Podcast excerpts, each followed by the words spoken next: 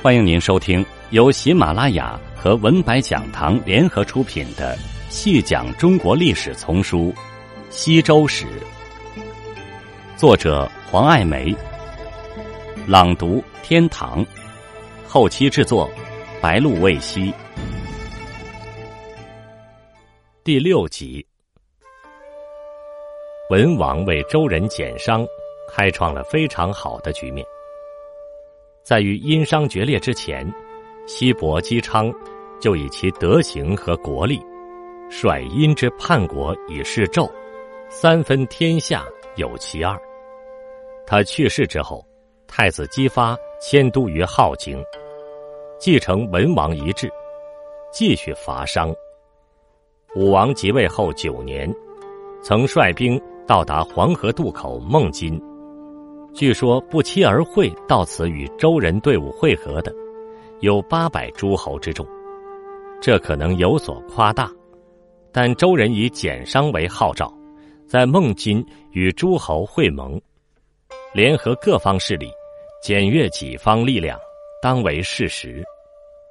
只是此次会盟，姬发并未马上发动对商王都的攻势，他还在等待更恰当的时机。面对周人的咄咄逼近，商朝纣王始终执迷不悟。史记上说，他非常勇猛，能徒手与猛兽搏斗，聪明过人，十分自信。可惜他知足以拒谏，言足以是非，刚愎自用，不听劝谏，沉湎酒色，宠幸小人，诛杀无辜。导致朝纲大乱，诸侯背离。当他听到周人攻灭离国的消息，居然执迷不悟的相信会有天命庇佑自己。就在这个时候，东夷大规模作乱，纣王好不容易平定了所谓的东夷之乱，却使得军师劳顿，国力大量消耗，而且纣王对内更加残暴，剖杀王子比干。导致叔父姬子阳风避祸，王兄微子逃亡，太师和少师抱着祭祀时用的乐器投奔周人。商王朝内外交困，矛盾空前尖锐。这正是攻打商都最好的时机。姬发载着文王的神位，率领战车三百乘，护卫勇士三千人，甲士四万五千人。联合雍、蜀、羌、毛、威、卢、彭、蒲等方国部落，组成诸侯联军，渡过孟津，向商王都进发。决战将在都城朝歌郊外的牧野展开。中国现存最早的一部文献汇编《尚书》当中，收录了据说是周武王姬发在战斗打响之前的誓词。这就是末世。甲子日的清晨，天将明未明之际，武王面对自己的军队，发表战前最后的动员令。他左手拿着象征军事权威的黄钺，右手持着装饰白色牦牛尾的旗帜，用力一挥，离开故土很远了，稀土之人。一句话。队伍的注意力全被他所吸引。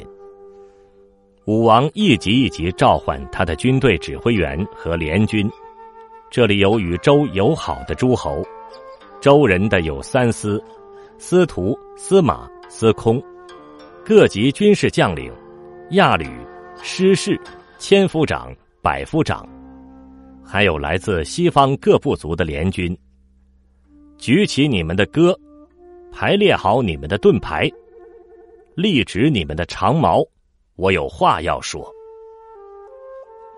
武王首先列举了商王的罪行，说正是这些罪行使周人今天率兵征讨。一是商王听信妇人之言，古人说过，母鸡不会在早晨啼鸣，如果母鸡在早晨啼鸣，那么就是家财荡尽的预兆。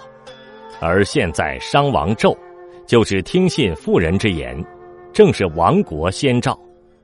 二是商王荒废祭祀，遗弃自己的同族兄弟，置祖先和亲情于不顾；三是推崇、任用和信任那些因罪从各国逃亡出来的犯人，让他们做王朝的轻士大夫，并使之暴虐百姓，在商国做尽坏事。这些罪行天意不容，因此今天周人征伐殷商，就是在替天行道。代天行法，武王铿锵的话语反复申明自己是正义、道德和天命赋予的一方，鼓舞起将士们必胜的信心。为了打胜今天这场战争，将士们努力吧！武王一而再的激励士气：你们要勇猛的像虎一样，像皮一样，像熊一样，像皮一样。誓词中不忘展示周人的仁德之心。你们不要杀害那些奔降者，他们投降以后将会加强我们的力量。最后一句，大家勉力杀敌呀，不然你们就要被杀戮了。既像关切的叮咛，又像督军的威胁。动员令就此戛然而止，简短而有力。《诗经·大雅·大明》上说：“殷商之旅，其会如林，适于牧也，规模空前。”《周易》书《克殷解》上记载，武王派姜尚父及吕尚与伯父到阵前挑战，周人的虎贲和战车向着商人军队直驰而去，商军大败。《五成篇》里则记录了大战的场面，商人军队并不是周人的对手，前面的士兵纷纷倒戈，周人掩杀过去，战场上血流成河，兵败如山倒，纣王无奈穿上御衣，登上露台，自焚而死，历时近五百年的商朝自此灭亡。这一场结束商朝命数的决战。发生在哪一年哪一天？墓室向我们提供了牧野之战的一个重要信息。战役发生的时间是甲子日。《一周书·世福解》也提到了甲子朝这个重要的日子，已经得到了地下出土资料的充分证实。一九七六年。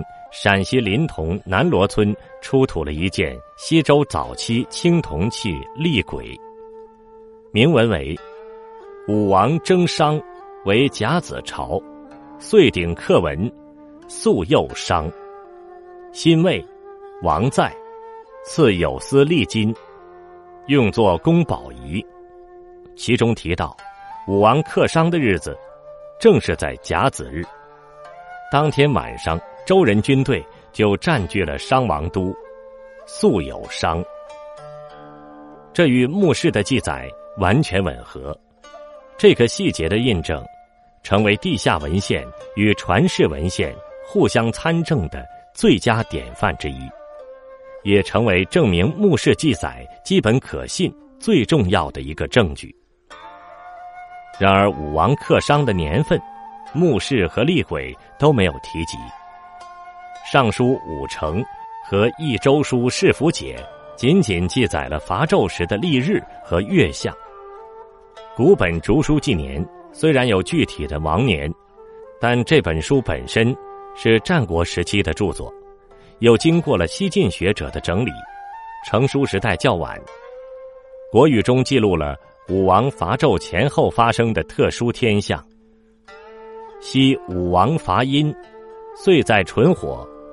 月在天四，日在西木之金，辰在斗柄，星在天元。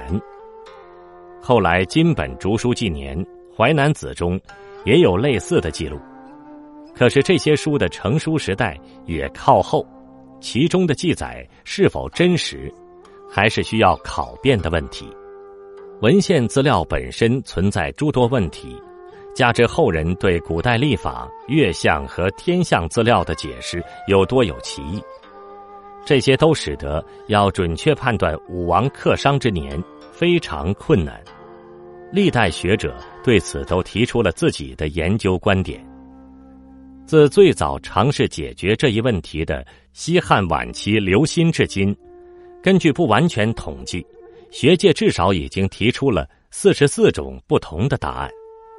其中最早的伐纣之年定在公元前一一三零年，最晚的在公元前一零一八年，早晚相距竟达一百多年时间。一九九六年启动的夏商周断代工程，认定公元前一零四六年为武王克商之年。您刚刚收听到的是由天堂为您朗读的。